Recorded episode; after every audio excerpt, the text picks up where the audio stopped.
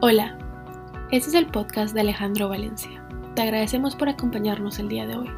La palabra de Dios y el Espíritu Santo transformaron la vida de Alejandro y a través de este podcast espera que otras personas conozcan a Dios.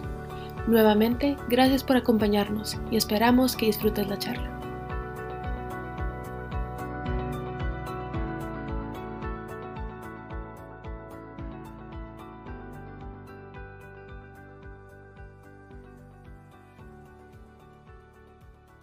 Es un gusto para mí nuevamente estar aquí reunidos eh, con, todos ustedes.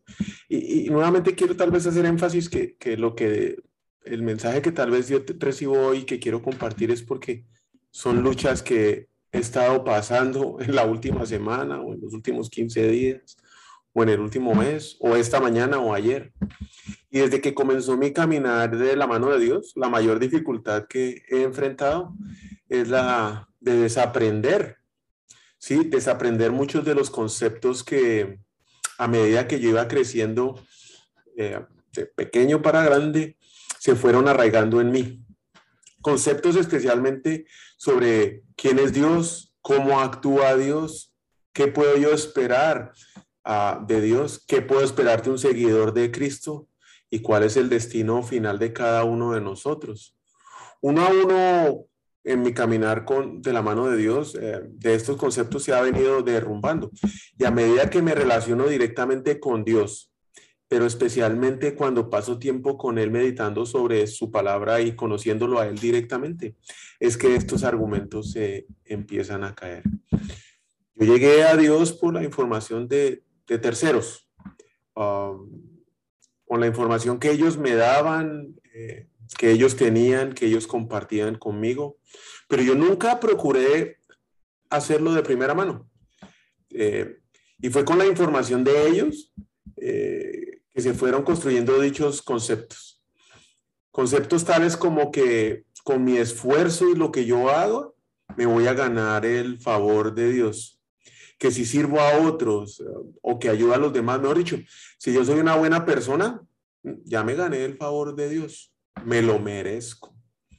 Cada vez que oro, otro concepto, y pido lo que necesito, quiero o deseo, Dios siempre contesta. Y contesta de acuerdo a lo que yo quiero, deseo o necesito. Ah, y si no lo hace, seguramente es porque no he hecho las obras necesarias para que lo haga de esta manera solo puede seguir confirmando otros conceptos sobre Dios.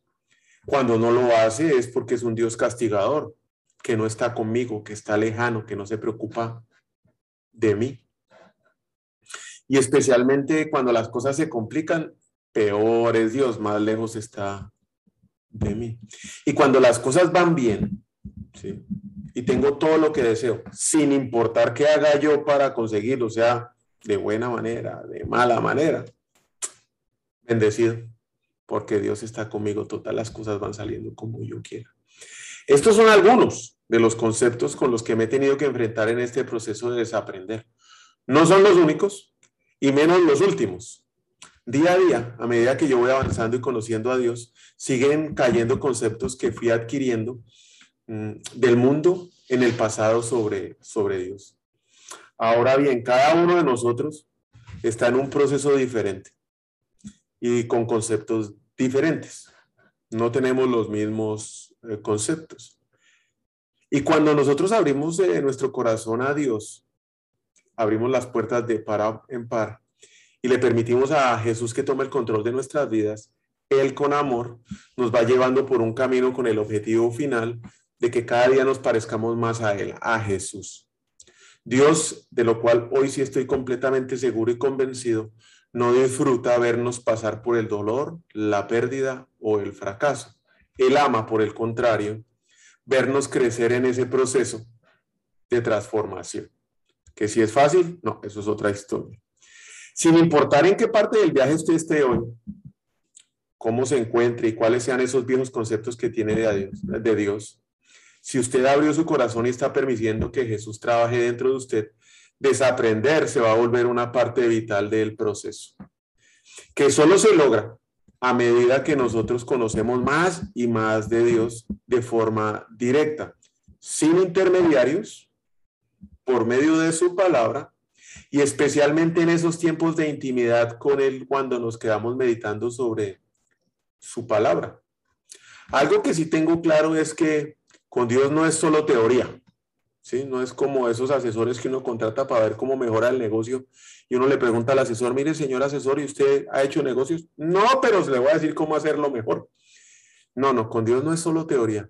La práctica es parte vital del proceso, parte fundamental de nuestra relación con Él en este proceso y enfrentamos circunstancias que nos van a llegar a o nos van a llevar a reevaluar esos conceptos que aprendimos y desecharlos, así como vamos a enfrentar retos a través de personas o situaciones que van a poner en práctica la transformación que Dios ha hecho en nuestros corazones. Ejemplo práctico, la paciencia con nuestros hijos, con nuestra esposa. Un ejemplo práctico. Reitero nuevamente que cada uno de nosotros tiene un proceso con Dios único, personal e intransferible. Y escuchar a los demás que están en este proceso y comprometidos con Dios y que testifican del amor de Dios en sus vidas y lo que Dios ha hecho dentro de ellos y cuál ha sido su transformación, solamente a mí me ayuda, bueno, a, a mí y a todos nosotros nos ayuda a mantenernos firmes en nuestros procesos. En mi caso particular, escuchar a los demás que están pasando este tipo de procesos con Dios, en donde Dios está transformando sus vidas y todas sus vidas han sido cambiadas. Lo que hace en mí es que digo, bueno, mi proceso está yuca, está complicado, está difícil, pero más me aferro a Él. Mi fe aumenta y convencido estoy de que la obra que Él inició conmigo la va a terminar. Muchos pueden pensar que para aquellos que han decidido testificar del amor de Dios en su vida, como yo tal vez lo hago en este momento, sí, que somos cristianos comprometidos, que vamos a la iglesia, que, que estudiamos la palabra de Dios, una vez se supera una prueba, una vez se supera uno de esos conceptos, eh, se transforma su vida y cambia de algunos de estos viejos conceptos, seguirá adelante su vida sin mayor complicación. Y pensar esto es un gran error, porque estamos en una guerra y es una guerra que muchos perdemos porque ni siquiera sabemos que estamos en una guerra. El mensaje de hoy lo titulé La guerra que no vemos. Sí, efectivamente estamos en una guerra. Muchos no vemos la guerra.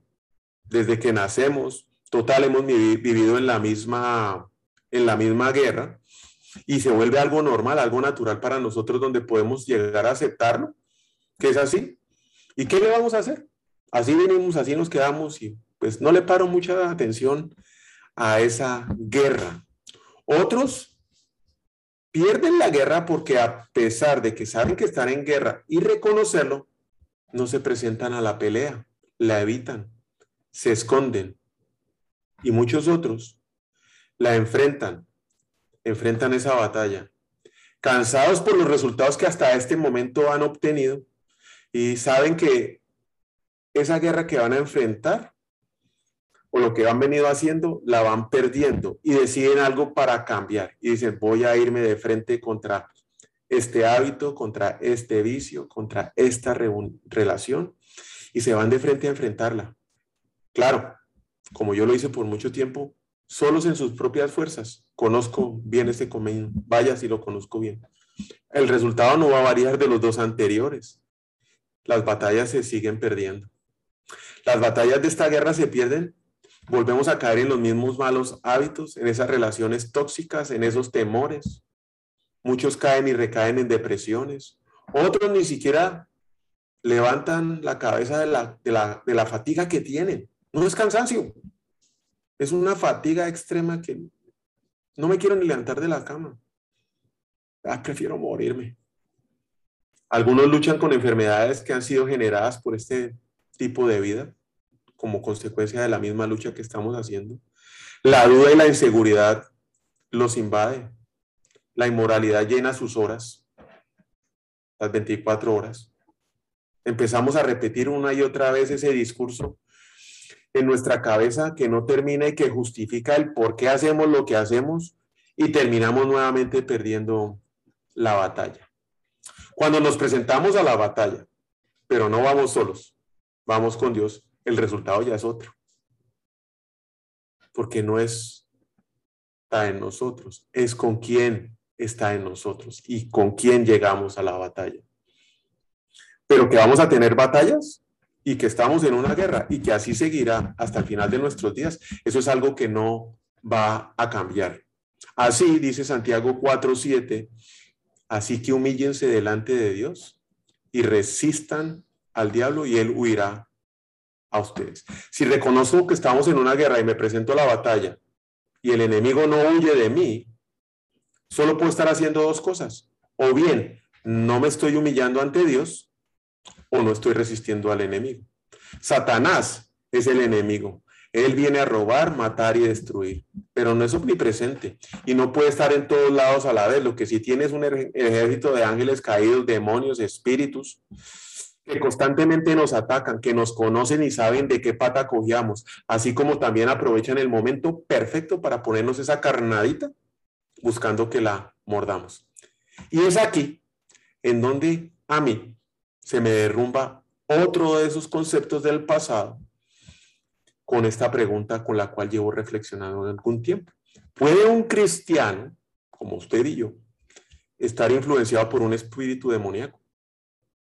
Es una pregunta que uno dice, no, pero es que los espíritus, esos demonios ya estaban en el Viejo Testamento, o ni siquiera se veían ahí, solo los vimos en el Nuevo Testamento y ahorita tal vez no nos pueden atacar, eso no son cosas que, que pasen en este mundo. Satanás ataca a los cristianos porque sencillamente no estamos en su equipo, somos del equipo contrario. Los que están en su equipo, ¿para qué nos va a atacar? Ya los tiene.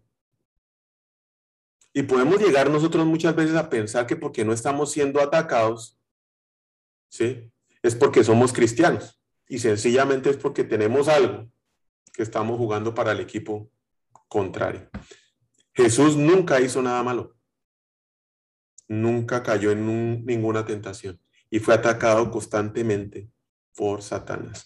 Eso quiere decir y significa que si estamos siendo atacados por alguno de estos espíritus, es porque estamos haciendo algo bien, es porque hemos eh, decidido eh, obrar conforme a los cambios que Dios ha hecho en nuestra vida y obedecer su palabra. ¿Y cómo puedo yo resistir un ataque del enemigo? Lo primero que tal vez tengo que hacer, y aquí quiero hacer un paréntesis, porque a nosotros no solo nos atacan los demonios, a nosotros nos ataca principalmente nosotros, nuestra carne. Ese es tal vez el mayor ataque que podemos estar recibiendo constantemente en nuestros pensamientos y nuestros deseos. A nosotros nos ataca el mundo, ¿sí? Con lo que compartimos, pero estamos en una guerra que no vemos y esa es de la guerra que estamos hablando hoy. La carne podemos verla, podemos sentirla, podemos experimentarla. El mundo lo estamos viendo constantemente en la televisión, Netflix, redes sociales y propagandas. Me sorprendió un letrero que vi aquí en, en una autopista de Houston que dice aproveche la vida porque después de esta vida no hay nada, haga lo que se le dé la gana. Algo así. Me sorprende ver esos anuncios ahí en la calle. estamos hablando de la guerra que no vemos. ¿Y cómo resisto el ataque del enemigo al que no veo? Pues lo primero es que tengo que reconocer que nos ataca constantemente y que no es en nuestras fuerzas, sino de las fuerzas de aquel que está conmigo, que es Dios. Y lo segundo es que debo presentarme a la batalla, rendido y humillado ante Dios, dispuesto a resistir al enemigo para que huya. Y aquí aparece una carta en Apocalipsis a la iglesia de Tiatira, una iglesia ferviente que toleraba a algunos que amaban el mal, como muchos de nosotros nos puede llegar a pasar hoy.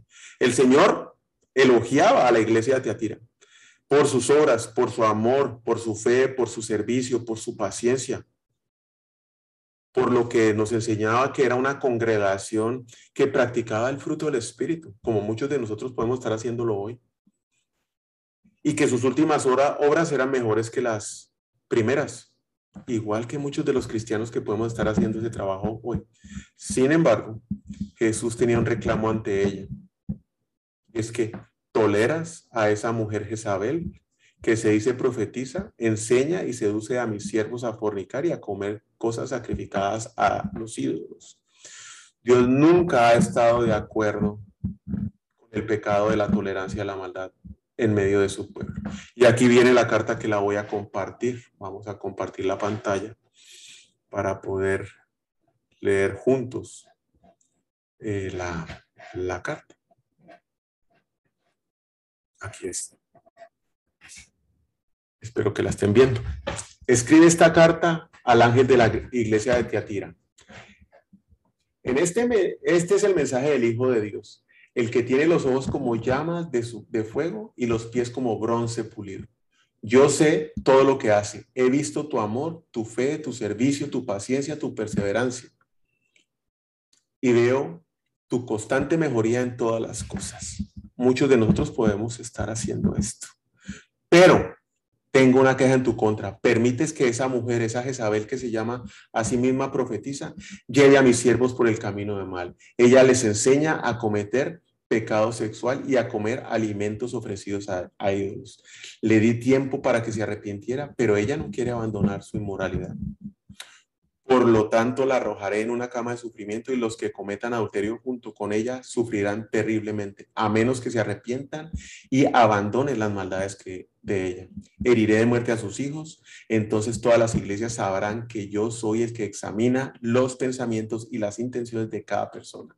Y le daré a cada uno de ustedes lo que se merezca. Pero también tengo un mensaje para el resto de ustedes en Tiatira los que no han seguido esta falsa enseñanza, y aquí viene la gracia de Dios, verdades más profundas que ellos llamaban una realidad profunda de Satanás, no les pediré nada más, solo que no sigan esa enseñanza, solo que retengan con firmeza lo que tienen que hasta que yo venga. A todos los que salgan vencedores y me obedezcan hasta el final, les daré autoridad sobre las naciones. Gobernarán las naciones con vara de hierro y las harán pedazos como si fueran ollas de barro. Tendrán la misma autoridad que yo recibí mi Padre. Y también les daré la estrella de la mañana. Todo el que tenga oídos para oír debe escuchar al Espíritu y entender lo que dice. Ahí es de esa manera como operan los espíritus. Y podemos decir que si dos personas toman trago, en exceso, ¿sí? Y uno es no cristiano y el otro es cristiano. Podemos llegar a afirmar, no sé si lo podemos llegar a hacer, que al no cristiano ese espíritu del trago no lo va a influir, que porque es cristiano, ¿sí? No va a estar bajo la influencia del alcohol, solo porque es cristiano, ¿cierto que no? Va a influir igual al cristiano que al no cristiano. Y aquí tienen en los estados un término para esa condición. Cuando usted maneja borracho y lo paran, le dicen tome su DUI, driving under influence. Nadie en ninguna parte dice es que él es cristiano, entonces no bajo la influencia. No, igualito. Lo paran, tome su ticket y pague las consecuencias. De una sale a pagar consecuencias. Cristiano o no cristiano. Si usted consume exceso de alcohol, está bajo la influencia del alcohol. Y si consume pornografía, cristiano o no cristiano, consume pornografía, está bajo esa influencia. ¿Y qué me dice la drogadicción? El adulterio, el orgullo, la mentira, la soberbia, el chisme, la murmuración. Todos esos espíritus atacan por igual al cristiano y al no cristiano. Y para no hacer la historia muy larga, a Pedro le pasó. Cuando Jesús les preguntó a sus discípulos si sabían quién era él, Pedro salió y dijo, claro que sé, si tú eres el Hijo de Dios. Y así se lo dijo de frente. Pero unos versículos más tarde,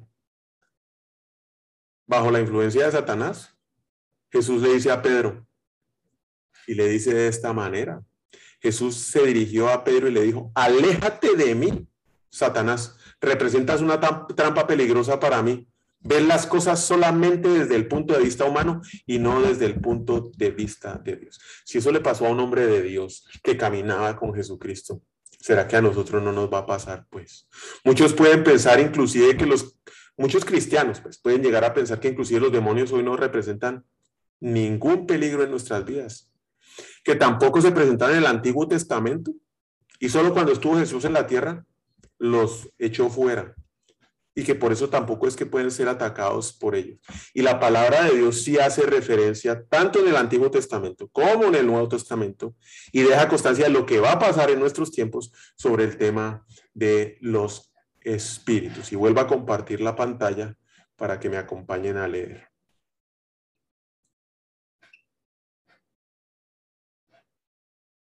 En el Antiguo Testamento. Así dice, así dicen los israelitas, dejarán de presentar ofrendas a los demonios con figura de chivo. Esta orden no cambiará jamás. Hicieron, en, esa es Levítico 17.7, Deuteronomio 32.16. Hicieron enojar a Dios y provocaron sus celos al adorar a dioses falsos. Eran unos ídolos repugnantes que ni sus antepasados conocieron.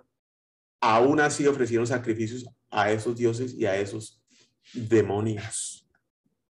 Salmo 106, 37. Eligió a doce de ellos para que lo acompañaran, perdón, 106, 106, 37, 38. Marcharon la tierra a derramar sangre inocente, entregaron a sus hijos y a sus hijas como ofrenda a los demonios. En el Nuevo Testamento, Jesús recogió, recorrió toda la región de Galilea anunciando las buenas noticias de las, en las sinagogas y en cada pueblo y expulsando demonios. Marcos 3, 14 y 15. Eligió 12 de ellos para que lo acompañaran siempre y evitar y enviarlos a anunciar las buenas noticias. A los 12 los llamó apóstoles y les dio apóstoles y les dio el poder para expulsar a los de la gente a los demonios. Hechos 16, 16. Sucedió una vez cuando íbamos a un lugar de oración que se encontraron con una muchacha poseída, y esto ya son los discípulos, poseídas por un espíritu de adivinación. Una esclava que adivinando daba de ganar mucho a sus amos. Hechos 16, 18. Continúa la historia. Esto hizo durante muchos días hasta que Pablo, ya molesto, terminó por volverse y decirle al espíritu que la poseía, en el nombre de Jesucristo te ordeno que salgas de ella. Y en aquel mismo momento el espíritu la dejó el Espíritu la dejó. ¿Por qué le iba a dar Dios Jesucristo poder de echar demonios a sus apóstoles si no habían demonios? Muchos pueden pensar y decir que hoy no existen, que se murieron, que eso no es posible pero ahí está claramente lo que dice, pero el Espíritu de Dios dice claramente que en los últimos tiempos algunos renegarán de la fe siguiendo a los espíritus engañadores y las enseñanzas que vienen de los demonios. Y esto no es un tema para estar asustado ni estresado, porque es que ya salió derrotado. Ella perdió con el sacrificio que hizo Jesucristo por usted y por mí en la cruz. Ya está pero no va a parar de molestar, no va a parar de atacarnos, no va a dejar de hacerlo. Los demonios siguen vivos y detrás de cada uno de nosotros buscando nuestra caída. Teniendo esto claro, ¿sí? No podemos echar la carne de nuestras vidas y menos disipular un demonio. No nos queda otra opción que disipular nuestra carne y echar fuera a los demonios. Solo tenemos dos opciones. Sabiendo que los demonios están aquí y hoy, queriendo hacernos caer, las opciones que tenemos es o los echo o los dejo dentro. ¿Cuál es la decisión que va a tomar usted? Y entonces, contestando la pregunta desde el principio, ¿puede un cristiano estar influenciado por un espíritu demoníaco? Para mí la respuesta es sí, y mejor creerlo. Lo que queremos hacer es resistir cualquier espíritu que nos quiera atacar, como el temor, la depresión, el orgullo, la pereza, la gula, la inmoralidad sexual. En fin, hay una infinidad de estos que no van a parar hasta que lleguemos a presentarnos con Jesús. ¿Y cuál es la solución? Nuevamente lo vemos en Santiago 4, 7. Así que humíllense delante de Dios, resistan al diablo y él huirá de ustedes. Y yo no estoy hablando porque esto no me ha pasado la semana pasada. Y aquí ven las señales de cómo lo pude reconocer. Son seis. Hay seis, hay más. Pero esta lucha la tuve hace poquito. ¿Y cómo me ha costado? Temor, el primero de ellos. Esta es una señal poderosa. Primera de Reyes. Nos cuenta la historia del profeta Elías que llega y dice, bueno, voy a, lo ponen en una prueba y juntan 850 profetas de entre Baal y los que tenía Jezabel y él solo. Entonces sin ningún problema se paró frente a los 850 profetas. Le pidió a Dios que bajara fuego del cielo. Bajó cielo del fuego. Y después, sin duda, fue y los degolló. Degolló a los 850 de una sola vez. Los mató a todos. No dejó uno. Y entonces, Acab, el esposo de Jezabel, le contó todo lo que Elías había hecho y cómo había degollado en su propia mano a cada uno de los profetas de Baal. Entonces, Jezabel le mandó un mensajero a decirle, Elías, si tú eres Elías, yo soy Jezabel, y los dioses me castigan duramente si mañana a esta hora no he hecho contigo lo mismo que tú hiciste con mis profetas. Elías se dio cuenta que corría en peligro y para salvar su vida salió corriendo. Salió corriendo. Yo no entiendo por qué, y a veces, muchas veces, igual a nosotros nos pasa, por qué dejo que mis pensamientos ataquen mi cabeza con una amenaza. ¿Por qué no se paró y le dijo, señora, véngase con todo lo que tenga? Miedo no le tengo. Total, la pelea no es conmigo. Así como quedaron los profetas, la voy a dejar a usted. Véngase. ¿Por qué nosotros muchas veces no cogemos ese temor y lo atacamos de esa manera y hacemos exactamente lo que hizo Elías, salir corriendo? Si este hombre de Dios que acaba de degollar 850 profetas salió corriendo por su vida, no nos demos duros en la cabeza nosotros porque igual, si estamos teniendo miedo, tenga seguro que eso es un ataque de un demonio volviéndonos locos una cabeza. Dos, la depresión. Elías salió corriendo y luego se fue hacia el desierto y caminó durante un día hasta que finalmente se sentó bajo un árbol. Era tal su deseo de morirse, que dijo, basta ya, Señor, quítame la vida. Pues yo no soy mejor que ni mis padres. Cuando nosotros llegamos a tener esos pensamientos, esos pensamientos suicidas que queremos acabar con nuestra vida, lo más seguro es que estemos bajo un ataque. Y muchos cristianos pueden llegar a sentir ese tipo de pensamientos, cristianos y no cristianos. Y eso no significa que uno sea una mala persona o que algo está mal con uno. Estamos bajo un ataque. Si Elías tuvo ese pensamiento, también lo tuvo Moisés, también lo tuvo David, y muchos en la Biblia lo tuvieron. Solo muestra que sencillamente somos humanos y que estamos bajo ese ataque, cristianos o no cristianos. El tercero, la fatiga. Y no es cansancio, porque el cansancio usted se acuesta a dormir, come, se toma una siesta y se, se levanta renovado. Pero ¿cuántas veces no nos hemos acostado, hemos dormido nos levantamos y no nos quieren ni parar de la cama. Queremos seguir durmiendo. Estamos cansados. Estamos cansados, no nos queremos pasar. Y también le pasó a Elías. Y se acostó bajo la misma rama y se quedó dormido. Pero ahí un ángel llegó, tocándolo le dijo, levántate y come. Ya había dormido. Levántate y come. Elías miró a su alrededor y vio que cerca de su cabecera había una torta cocida sobre unas brasas y una jarra de agua. Entonces se levantó comió, bebió y se volvió a quedar dormido. ¿Cuántos de nosotros no hemos, no hemos tenido esa fatiga que nos agobia? Cuarta, cuarta señal, la enfermedad. Y sinceramente este es un tema que tiene tanto de largo como de ancho y no creo que todas las enfermedades sean ataques. Pero en algunas ocasiones lo son y puede ser un ataque directo del enemigo. Apocalipsis 2.22. Por lo tanto, la arrojaré en una cama de sufrimiento. Lo acabamos de leer en la historia de la carta Teatira. Y los que cometen adulterio junto con ella sufrirán terriblemente, a menos que se arrepientan y abandonen sus maldades con ella. No todas, pero sí pueden ser algunas. ¿Y qué me dice usted de la inmoralidad? Esa es la quinta señal porque tengo Apocalipsis 20, Apocalipsis 2:20, porque tengo una queja en tu contra, le dice a los de la de Teatira. Permites que esa mujer, esa Jezabel, que se llama a sí misma profetiza, lleve a mis siervos por el mal camino. Ella les enseña a cometer pecado sexual y a comer alimentos ofrecidos a los ídolos. Cuando pasamos por periodos de una gran tentación sexual, que incluso pueden durar años o toda la vida, y que cada vez nos tientan más. Eso sí es un espíritu demoníaco atacándonos, dándonos duro, dándonos duro, dándonos duro. Y el mejor camino que nosotros podemos llegar para atacar esto es rodearnos de personas que nos ayuden, pero que especialmente sepan que estamos siendo atacados y de la lucha que tenemos. Y muchas veces como hombres nos cuesta aceptar o contar este tipo de cosas, pero que nos ayuden en oración. Pueden ser amigos que incluso puede llegar a ser nuestra esposa o nuestro esposo, para que no exista esa inseguridad. Difícil hacerlo, pero creo que es el mejor camino.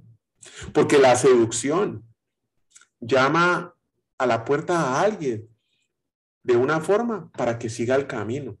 Lo atrae intencionalmente y es que así es como hacen los demonios. No hagas nada malo vos. Solo mira esa paginita. No pasa nada, solo mira. Abrís el link. No te estreses. No va a pasar nada, nadie se va a enterar. Solo escribile, salúdala. Saluda a esa persona. No le digas nada. No, total, no tiene ninguna intención y no tiene nada, pero averigua cómo está. De pronto necesita tu ayuda. Y ahí es donde arranca la esclavitud. Y ni cuenta nos damos. Quedamos amarrados. Sexta señal, la inseguridad. Y si lucha con la inseguridad, puede ser señal de un ataque. Y muchas heridas de estas que nos generan la inseguridad vienen desde nuestros papás. Papás, no mamás, papás. Casi la mayoría de todos nosotros, por no decir todos, tenemos este tipo de heridas. Porque los papás lo que deben hacer es afirmarnos como hijos y como hijas. Las mujeres y las niñas pequeñas tienen afirmaciones de sus padres. Y los niños pequeños y los hombres adultos reciben verbal o por abrazos o por gestos o por tacto este tipo de afirmaciones de sus padres. Una buena noticia para los cristianos es que tenemos un Padre que nos afirma y nos empodera por medio de su palabra a través de la Biblia.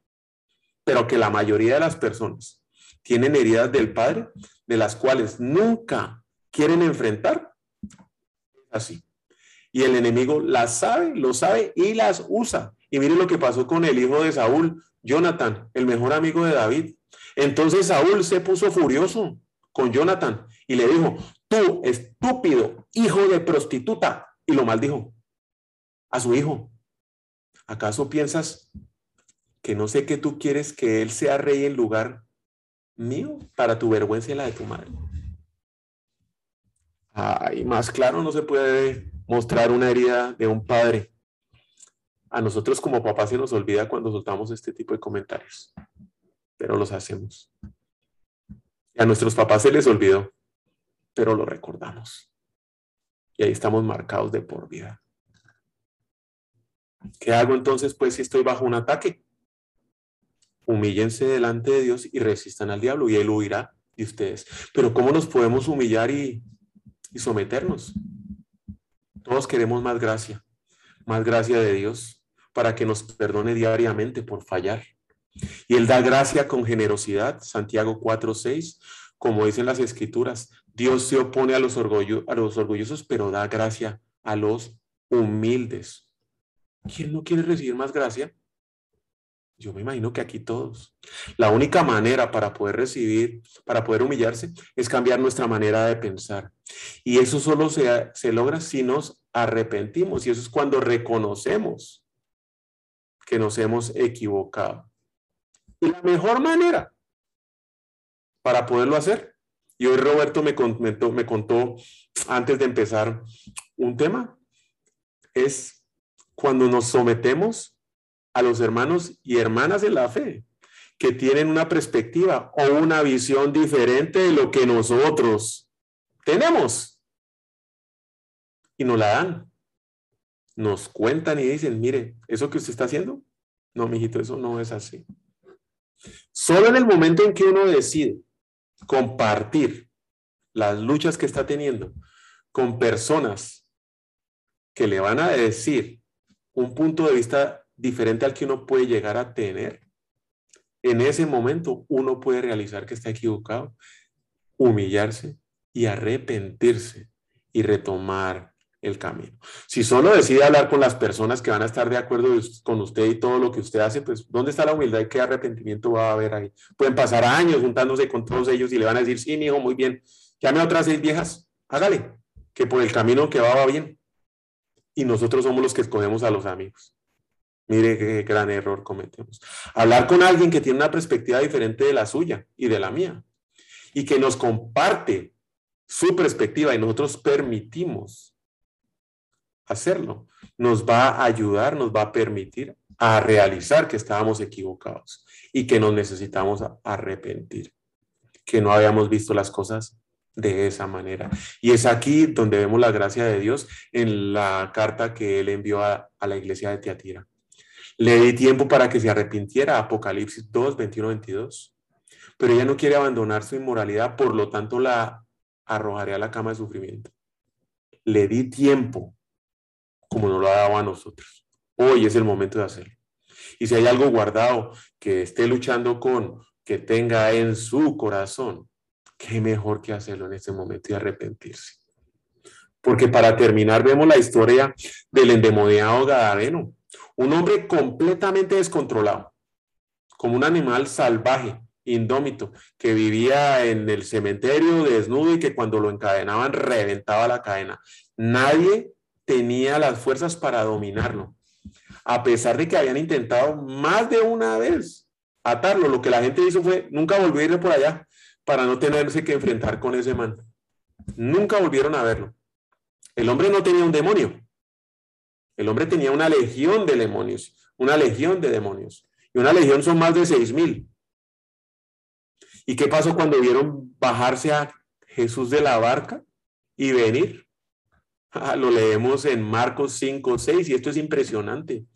Cuando vio venir a Jesús de lejos, ese hombre con seis mil demonios adentro, corrió y se postró en adoración ante él. Y luego gritó en protesta, ¿qué negocio tienes Jesús, hijo del Dios alto, jugando conmigo? Lo juro por Dios, no me hagas pasar un mal rato, porque Jesús le acababa de ordenar al espíritu atormentador, fuera, fuera de este hombre. No era un demonio, eran seis mil arrodillados ante la presencia de Jesús. Satanás o cualquiera de sus demonios, por más que nos ataquen, nunca nos podrá detener para que lleguemos a alabar y a adorar a Dios. Esa es nuestra decisión. Somos sus hijos amados y nos va a recibir siempre, sin importar qué pecados, faltas o errores, lleguemos cuando nos arrodillemos y nos postremos frente a Él. Si llegamos con humildad y arrepentimiento, Él va a continuar la obra que en nosotros empezó. Este hombre con la legión de demonios que controlaban su cuerpo, corrió a Jesús, se inclinó a sus pies y para hacer eso se necesitan humillar. Para arrodillarse frente a alguien se necesita humillar. Y los demonios se humillaron frente a Jesús no lo hace uno. Hágame el grandísimo favor. Puede ser que efectivamente estemos bajo un ataque de un demonio. Yo creo que es muy difícil liberarnos en nuestras propias fuerzas. Y la clave para hacer esto es poderlo hacer humillándonos, arrepintiéndonos a los pies de Jesús. Y de esa manera podemos resistir al enemigo que huirá de nosotros. Si usted no saca al demonio, permite que él esté dentro de usted. Si usted no se humilla y lo resiste, ahí se le va a quedar. Volvemos a tener claro que nosotros no podemos sacar nuestra carne de nosotros, no la podemos echar, como tampoco podemos disipular a ningún demonio. Lo que sí nos queda por hacer y sí podemos hacer es disipular nuestra carne y echar fuera a cualquier demonio. Yo los invito, si hay algo dentro de ustedes hoy que de alguna forma no lo hayan podido confesar, lo hagan y se lo entreguen a Jesús en humildad. Vamos a orar. Señor Jesús, te damos infinitas gracias por este tiempo, por este momento y por este mensaje que me llegó directo al corazón, Señor, y que me permites a mí compartir. Te agradezco, Señor, porque los demonios están, han sido derrotados en la cruz por tu entrega, por tu amor para rescatarnos y salvarnos a nosotros. Por esa sangre derramada, Señor, tú nos liberaste. Y sabemos, Señor, que cada vez que tengamos que enfrentar a alguno de estos espíritus, y si tú estás con nosotros, en humildad, con arrepentimiento, lo vamos a poder resistir, Señor. que los ataques no pararán, pero que tu amor y tu presencia en nuestras vidas tampoco lo hará. Y que cuando estamos enfocados en el premio mayor, que es estar contigo en la eternidad y no en los premios grandes que podemos tener aquí en la tierra, esa batalla va a ser mucho más fácil aquí para nosotros. Porque nuestras decisiones que tomemos aquí siempre van a estar basadas en servirte a ti por amor y no por compromiso o por transacción. Que cada decisión que nosotros hagamos, que cada decisión de obediencia, de seguirte, la hagamos por amor. En el nombre de Cristo Jesús. Amén. Muchísimas gracias. Yo no sé si Juan Carlos quiere terminar con una oración, por favor. Gracias, hermano Alejandro. Realmente es la victoria del creyente en Cristo Jesús, hermanos. Y si alguno necesita en este tiempo saber que y reconocer que Dios es todo en todos. Yo creo que es un hermoso momento y podemos hoy hacerlo. Padre, te doy gracias, Señor, por esta palabra que ha tocado, Señor, y ha dividido el espíritu del alma, Señor. Sabemos que necesitamos de ti hoy, en el nombre de Jesús. Por eso, Padre, recibimos, Señor, declaramos, anhelamos, Señor, a Jesús como nuestro Señor y Salvador. Que la victoria de la cruz, Señor, está con nosotros, Señor, en todo momento.